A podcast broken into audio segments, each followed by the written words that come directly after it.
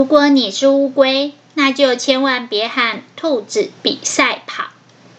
Hello，大家，我是小仓鼠，欢迎收听《社畜逃脱笔记》。这是一个有关自我成长及财务自由的节目，陪你一起关注你的人生，掌握你的命运。Hello，小仓鼠今天又来分享有声笔记了。今天要分享的是《原子习惯》的下集。上次我们有先讲了一下《原子习惯》的两个重点，有印象吗？帮大家复习一下，就是为什么我们有现在的习惯，就是习惯怎么来的，还有我们要如何去培养新的习惯，就是怎么来又怎么去，怎么去培养新的习惯。然后我们有提到欲望跟感觉，让我们培养了现在的这些习惯。然后也讲到环境跟指示、指引对我们的习惯影响很大。然后我们提供了四个小方法，起承转合，有印象吗？不记得的记得回去复习哦。就是起是仪式感，然后承是程度简单好上手。转是中间的岔路转中断的转折点，我们要想办法去维持它。然后合是利用奖赏，让习惯可以重复产生复利。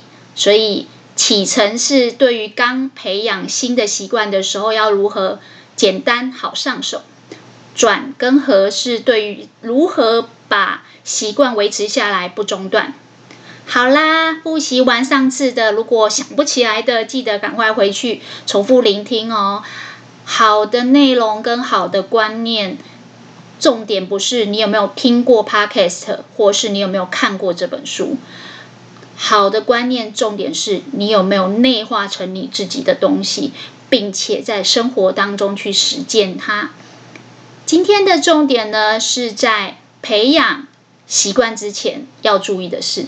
诶，我们刚才聊了这么多习惯的方法，培养习惯的方法，其实都有讲到一个点，就是不要太过度去依赖我们的意志力、我们的努力，是不是？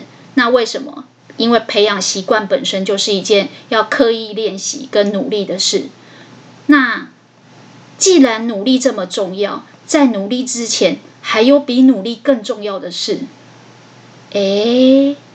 这是为什么小仓鼠特别把《原子习惯》这本书规划成两集的原因，因为我觉得这本书其实有一部分也呼应了现在整个趋势的其他的书。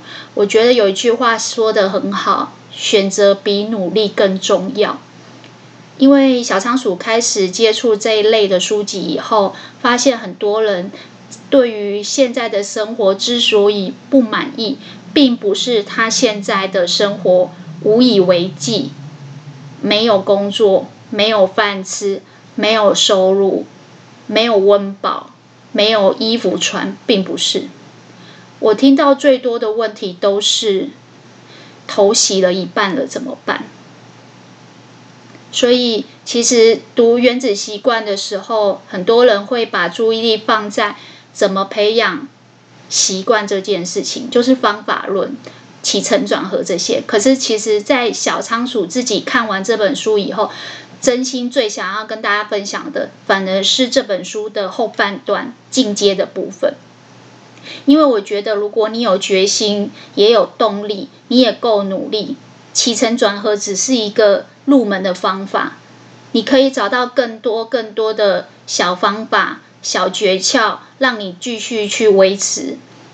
但是更重要的是前面的选择，选择比努力还要重要，而且选择的好跟坏会决定你后面的整体发展。我把选择想成方向，为什么这么说呢？先跟大家说一个故事。呃，在书里面，他有做一个举例，是有一个游泳冠军跟一个跑步冠军，他们两个在比赛上都是在这个领域里面的佼佼者，最优秀的。有一天呢，有人天马行空的要让游泳冠军去参加比赛，比的是跑步，让跑步冠军去比游泳。大家知道结果会怎样吗？这个书里面，因为它是有很多科学数据去佐证，他说其实呢，游泳冠军跑不快，因为游泳冠军你去比较他的身材的条件来讲，他的躯干比较长，所以他手背比人家长，上身的躯干比人家长，他游泳的速度很快，但是他的体重太重，跑起来很沉重，很跑不快。所以他去比跑步是保不可能得冠军的。相反的呢，你叫腿很长的跑步冠军，他虽然跑很快，但你叫他去游泳，他游不快。不是因为他的体重，是因为他的手背天生就会比别人短。如果两个人身高一样的情况下，在比例上，腿长的人的确跑得快。但腿长跑得快，如果他的比赛项目是游泳，他会很惨，因为别人游一下，他可能要拨好几下才能够把水破开。他的上身躯干没有别人那么长，他的臂力各方面没有别人那么好。所以，这个这个故事告诉我们什么？这个故事告诉我们，每个人天生在基因、在先天的能力。天赋、倾向，甚至身体的条件、性格都不一样。就好像一刚开始，小仓鼠有讲这个乌龟龟兔赛跑的故事。龟兔赛跑的故事，我们常常听到的版本就是，兔子中间还可以跑去打打个瞌睡，睡一觉起来。结果乌龟很勤劳的，反而就得了冠军。故事的寓意原本是想要告诉我们说，勤劳的人很就是才会赢得最后的胜利。但是啊，孩子们，这是故事啊，这是童话故事啊。真实的世界不是这样。真实的世界是什么呢？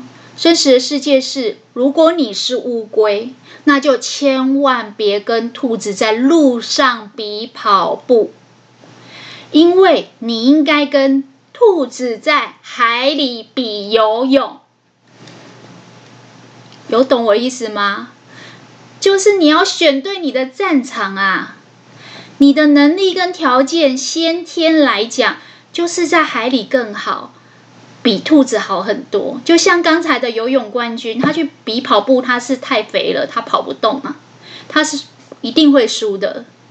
所以呢，今天。这一集就是在你打造原子习惯，你很兴奋的要打造这些习惯之前，要改变你的命运，掌握你的命运之前，你要先想清楚，你要在哪个战场，你要培养什么样的习惯。我们上次有说，棒球选手他们要进赛场之前，一定会先做传接球的暖身，因为他要打棒球，所以他要一直练传接球。相对的，如果你今天是一只乌龟，你很擅长游泳，你干嘛跟人家比跑步呢？你今天的身材条件是这样，你就应该，没错，后天的训练是很重要，后天的锻炼习惯、刻意的练习很重要，但是一刚开始的选择，有时候比你努力的去锻炼这些习惯更重要啊。孩子们，这个就叫做选择比努力更重要。我记得我小时候看过一个那个漫画，就话说有一个人选择离乡背井，卖掉台北市的房子，去国外闯一闯。等到他转了一圈以后，赚了很多钱，想要衣锦还乡。等到他回到台北，发现房地产转了好几倍。他发现他努力了这么多。这么辛苦赚的钱，并没有他当初选择的那间房子赚得多。房子可能已经翻了三倍，但他努力的这么辛苦，并没有翻到三倍。所以有时候选择真的是比努力更重要。在这里，在你要选择很后天、很积极、很努力的用起承转合去训练自己，不管是写作，不管是运动，不管是减肥，不管是呃饮食管理，你要做任何习惯之前，你要下定决心做这些习惯之前，你的判断能力跟你的选择比这个更重要，因为后天的训练很难超越先天的条件，所以你要选对战场。量身打造，替你自己挑一个对你自己有利的环境。记不记得之前我们有讲那个如何衡量你的人生？它里面有讲说，呃，贾博士跟大家说，你要去找到你爱的工作，而且不，如果你还没有找到，你千万不要妥协。这是第一步骤，找到你爱的工作。第二步骤是去发展你的生涯策略。第三步骤是去精准的分配你的注意力、时间跟你的资源，记不记得？这样你才能够让你的人生整个总和起来是你最理想的人生。为什么要三步骤？为什么第三步骤才是分配你的注意力？为什么？分配注意力、分配时间、精力，就是要去努力。为什么在第三步骤？想不起来这一段的，赶快回去看我，看回去听我那个。如何？你如何衡量你？你要如何衡量你的人生那一集？我觉得那一本会经典，会是哈佛教授就是一再再版的书是有原因的，因为这一本书很早就说了，你要先找对你的方向，找到真正喜欢的工作。再去发展你的策略，才去投注努力。很多人都是先努力了再说，然后沉没成本投下去以后才说怎么办？我现在投洗一半，我怎么办？很多人都不是现在没有饭吃，很多人都是入错行。现在做的工作，现在嫁的老公，现在所做的选择，所努力的事情，没有办法继续做下去，是因为当初的选择是错的。所以选择有时候比努力更重要。你要先找到方向，先找到你爱的工作，你才去做努力，而不是第一步骤先努力再说，不是这样的。当然，我们的传统观念，因为之前大器可以晚成那本书有说嘛，早期我们都会希望小孩子就是早一点功成名就，所以非常的急躁的让孩子早一点的。就是进入人生胜利组的轨道。其实小孩子根本没有思考的时间。在这里，我真的会觉得说，努力啊比选择更重要。是因为如果不这样，你会发现你一直在转换的过程中，你没有办法分配你的努力的资源啊精力。所以要先搞清楚你的强项在哪里。你到底是游泳的，还是跑步的？你的天性在哪里？然后再聚焦你的注意力在后天的训练上，然后你再去善用原子习惯所讲的起承转合的部分，这样才有办法让你的努力有最大化、最大效果。再来一个部分呢，就是好，我已经知道选对战场很重要，我要慎选我的就是专长要专攻的项目。那我要怎么找到我的战场？这也是很多人问的问题。其实答案很简单，就只有两个字：撒网。如果你刚毕业、刚出社会，不管爸妈怎么讲，你总是要先探索自己的需求跟自己的天分在哪里。我记得之前有很多退休人士的一些报道。其中就有很多的退休人士说，他们最大的心声其实都不是自己做过什么、后悔什么，反而都是自己没做什么。所以有一句话叫做：“人生最大的冒险就是不冒险。”撒网就是叫你去冒险，叫你去大胆尝试，叫你去开发、探索你的各种可能性。成功的话呢，第二步骤。把百分之八十留下来，加以善用。其实这个有一点点像之前我一样，就是你要如何衡量你人生里面有讲，就是好的资金就是找到比较小的获利模式，然后再慢慢的把一样的模式做扩大。一般我们在做呃企业或创业的时候，我们是由小而大，而坏的资金就是一口气就想要看到它成长，所以 all in 很多资金。它这个把它套用在你投资你自己的人身上，也是一样的概念。你的人生呢，一定是在 try and error 里面去慢慢的探索的。你先把网撒开，然后去尝试，成功的呢，把百分之八十加起。把它留起来，加以善用，然后把它扩大规模，再留百分之二十去做新的挑战跟开发，继续开发新的可能性。那如果你一开始尝试就失败，这很正常啊。有谁第一份工作就做到六十岁的？没有吧？现在还要活到九十呢。所以第二个部分就是，如果你失败了，那很好。你如果在私部门失败，你就去公部门；如果你在公部门失败，你就去私部门；你在私部门的这个领域失败，你就去私部门的另外一个领域。失败只是告诉你这条路行不通，你应该把这一条路切断，缩小范围，继续做什么？继续撒网，继续做缩小范围的网的再开发，继续开发你后面的可能性。我记得大器可以完成里面啊，他有教过，就是说你可以换盆嘛，如果环境不好可以换。他其中也有一个叫刻意放弃，就是如果你真的在这个领域里面做的不擅长，也做的没有成就感的话，还有一个点就是你可以设一个空档年。其实我觉得这个空档年很重要，很多学生出社会，呃，一毕业就急着出社会，其实没有什么时间让自己停下来思考。自己到底要什么？那我记得那个大器可以晚成那一本书的作者是富比士杂志的发行人，他就有说他在创办这本杂志之前，其实他也经历过去到处打工，然后去当洗碗工人的工作，但是他在这个过程中，他就是一直不断的在探索跟停下来思考，他内心真正的渴望是什么。记不记得我们上一集有说，所有的习惯是来自于你的渴望、你的欲望、你的感觉。因为你有这些成功的欲望，你有想要栽培自己成为什么样的人的这种身份的认同，所以你才会想要去努力。但是你不能瞎努力啊！很多人其实就是入错行，或是选择错误，但是他不想承认。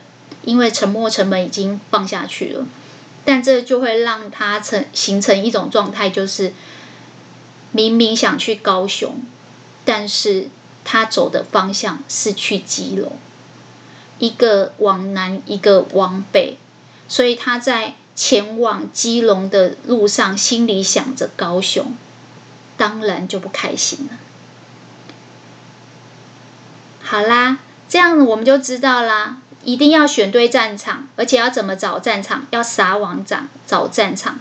今天的第三个重点就是，那我要怎么知道我这个现在这个工作，呃，现在这个对象，我现在路方向到底正不正确？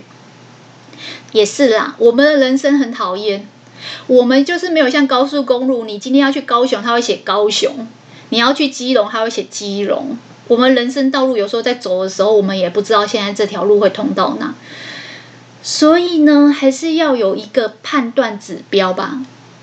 要怎么判断我现在走的方向是正确的？我现在找的这个战场适合我自己，是我的战场。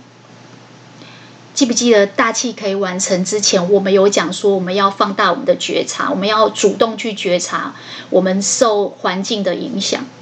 我觉得觉察，不管是在做瑜伽，或是做冥想，甚至是做很多事情，觉察很重要。怎么会这么说呢？因为如果你不觉察，就是你把你的感感受给关掉。你知道，那个在生活当中，你一定会有遇到一种人，他就是叫你不要计较。我记得有一本书叫《立下界限》，里面就有说。通常那种整天叫你不要计较的人，他自己最计较；整天叫你不要计较工作的人，他自己最自私。通常是惯老板用来压抑员工的想法、情绪的的想法，他的说辞啊。那为什么会这么说呢？前一阵子因为疫情的关系，所以大家都 work from home 嘛，然后就是在家里工作。后来在美国，其实台湾也有一点点，但没有那么严重。在美国就有兴起一个比较大的风潮，叫做大离职潮。事实上呢，大家都探究说，为什么反而诶有疫情了以后，居家办公以后，大家反而很容易想要离职。事实上，这个就是察觉变多了。你平常一直忙碌于日常的工作，就像我们讲原子习惯的时候，不是有说，其实有很多的事情，我们是一个接着一个在做，然后是无意识的自动导航模式在做这些事情。每天早上起来泡咖啡，早上起来折棉被、刷牙、洗脸，这都是无意识的。什么时候会让你停下来思考？就是有了空档的时候。那他这边其实就会让你想到说，当你比如说窝房后居家那个办公的时候，你可能比较多一点的空档的时间，让你停下来思考。所以平常那些被你压抑在那个脑海里面的一些情绪跟一些想法，慢慢就会起来。所以有些人会跟你说啊，不要计较啊，不要想那么多，因为你想太多，你就会有行动。这个美国这个大离职潮，我自己觉得就是因为大家停下来了，有多了一点思考的空间，有多了一些察觉。察觉其实在工作的过程中，其实有很多东西是自己不想要的，所以他就会去做一些选择。因为平常我们都在做努力，但是因为有空档，才会停下来选择。但是选择比努力更重要。因为选择就像高速公路的匝道，它是一个岔路，会带你去完全不同的方向。好啦，那知道察觉很重要，也知道就是不察觉的话很可怕。那你怎么判断你的方向正确？很简单，你去察觉你的感受，在你的战场里面，如果这是适合你的战场，会有两种情况。一种在做的当中，一种在做的之后。在做的当中，你会出现一种很忘我、很专注。有一本书叫《心流》，就是在讲这个，就是说，当你做的是你热爱的事情的时候，你会全然忘记时间，然后专注力提高，而且很兴奋的一直想要接着做，产生一种心流的状态。而且你投入的是很自然而然，而这种心流状态会让你很享受，这是一点。第二点就是你会发现，它是你的战场，你做起来就是比别人不费力。就像乌龟跟兔子，你要叫兔子到水里游泳，它会很费力；你要叫跑步选手去游泳，它会很费力。但是你本来就是游泳冠军，叫你游泳。很不费力，因为你天生手臂就比别人长，躯干就比别人长，随便一拨你已经到了中线了。好，这是做的当中你的感受，所以你要放大你的察觉能力，放大你的感受。当你感受你呈现一种专注、忘我，而且非常享受，而且毫不费力，你就知道你做着对的事情，你正在做着对的方向。再来一个，就是在做之后，你可以比别人乐于其中以外，你的满足感跟你的报偿比别人多。记不记得上一集我们起承转合有说，所有习惯的总和要产生这个总和跟复利，就是要一直重复。那要怎样重复？记不记得我们讲萝卜跟棍子？把自己像驴子一样，前面一直有萝卜，你就会很满足，很想继续做。记不记得我们上次讲说，因为洗手的时候香皂很香，泡泡很多，给你一种美好的经验，所以不知不觉你就很想多洗几次手，你就养成了洗手的习惯。所以正面的美好经验，它是一种奖赏。这种奖赏会带给你满足感，它会促使你下一次重复去做这个动作。而在做这个动作的当中，你又会有心流、乐在其中、享受跟不费力的感觉。如果你是现在这个状态，那就不要再来问小仓鼠了。你已经在对的战场，你只要好好善用原子习惯、起承转合四个小小的技巧，你就可以稳稳的走在自己的正轨上面，努力的向前冲刺。好啦，大家很羡慕有人可以冲刺，但又有人来问问题啦。他说：“哎，那如果我一直都找不到战场怎么办？”对，找对战场很重要。那找不到怎么办？你跟我说撒网，继续撒网，再撒网。如果我已经五十岁了怎么办？六十岁了怎么办？我先讲一个前提吼，有很多人会来问这个问题，但是你知道吗？我们的很多观念都是上一代告诉我们，在我们的父母或祖父母那一代，平均年龄可能是六十岁或七十岁，但是我奶奶九十几岁了。我上次不知道哪一集有跟大家分享过，就是如果我现在去回想的话，九十几岁，如果是以九十公分这么长的尺的话，我们现在的生命真的还很短，我们现在根本没有资格说自己太晚了。所以，其实《大器晚成》那本书说了很多啦，我应该不用再说。就是人生没有太晚这件事情，跟投资一样，最好的时机点是十年前，第二个时机点就是现在。好啦，那大家就会说，可是我就是好，那现在，那我现在就是找不到，怎么办？有一句话我觉得很有意思，他说：“滚水可以让马铃薯变软，但是却可以让鸡蛋变硬。”所以我没有办法决定呢，我是马铃薯还是鸡蛋，因为我是马铃薯，我妈妈就是马铃薯；我是鸡蛋，一定是因为我妈妈就是鸡蛋。这个哦，我妈妈不是鸡蛋，我妈妈是鸡，所以这个是先天注定的。就跟我们刚才讲游泳的人手背比较长，这些东西是先天条件，无法改变。那我一直找不到战场啊，怎么办？但是我可以改变，我要比软还是比硬啊？听懂了没？我是乌龟，我没有办法决定，我没有办法决定先天我就是跑得比兔子还慢这件事情。但是我可以决定，我不要跟他比路上，我跟他比、比水啊，比海海中啊一样的呃速度，我在海里比他快啊。所以你要换一个环境。把条件换掉，你就会发现，其实不是像你想的这么的局限的。这里面我觉得书中这个举例还蛮有意思的，就是一种跨界的概念。他说呢，有一个漫画家叫戴伯特，他说如果要比画画，我比不上那些艺术家啦，永远比不上。如果要比好笑，我也比不上那个电视上脱口秀那些人好笑。但是如果要结合两种技巧，打造新的局势的话，我的竞争力比较少，我跳过了很多资深的老手，所以这是叫什么？我其实第一个反应就是想到那个大器可以完成啊，这这本书真的很经典，你们真的要去听那一集，嗯、呃，第五集吧，我记得，就是大器可以完成里面有说，就是如果你在一个组织文化、一个职场或是一个上班的环境，你一直觉得那个工作的气氛你不喜欢。你一直想换盆，一直换，你可能也都没有换到你喜欢的工作，或是上班的气氛你很喜欢的，那怎么办？他说找不到就创造一个。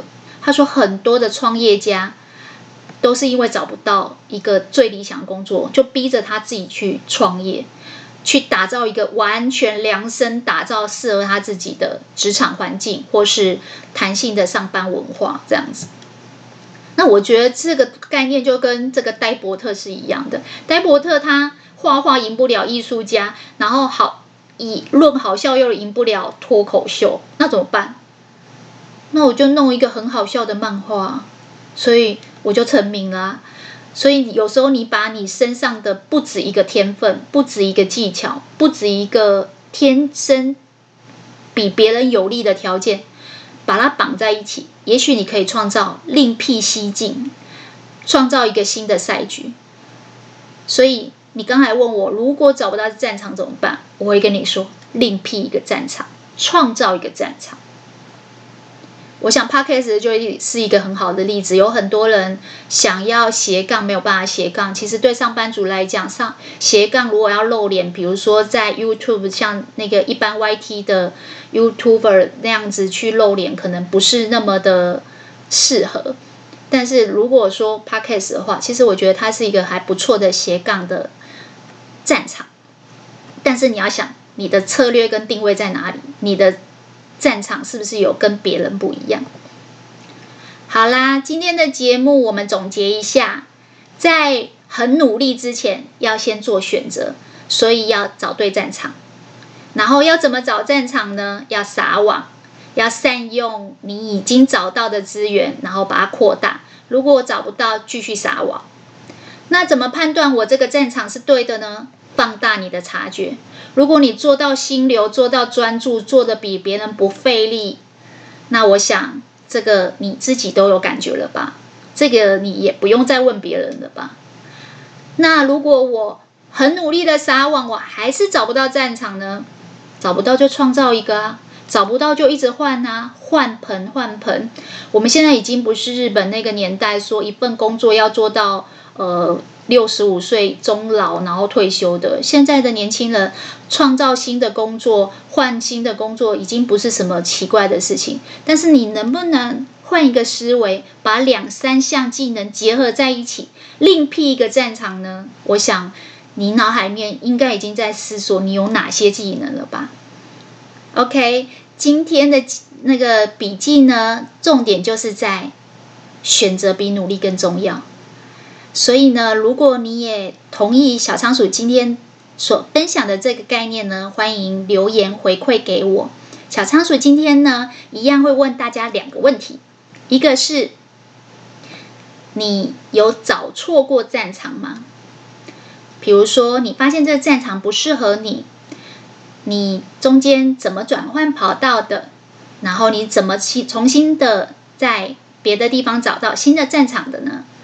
欢迎大家分享一下自己的换跑道的经验，然后在留言区给我留言，让小仓鼠持续创作优质的节目，分享更丰富的笔记给大家。那今天就这样喽，拜拜。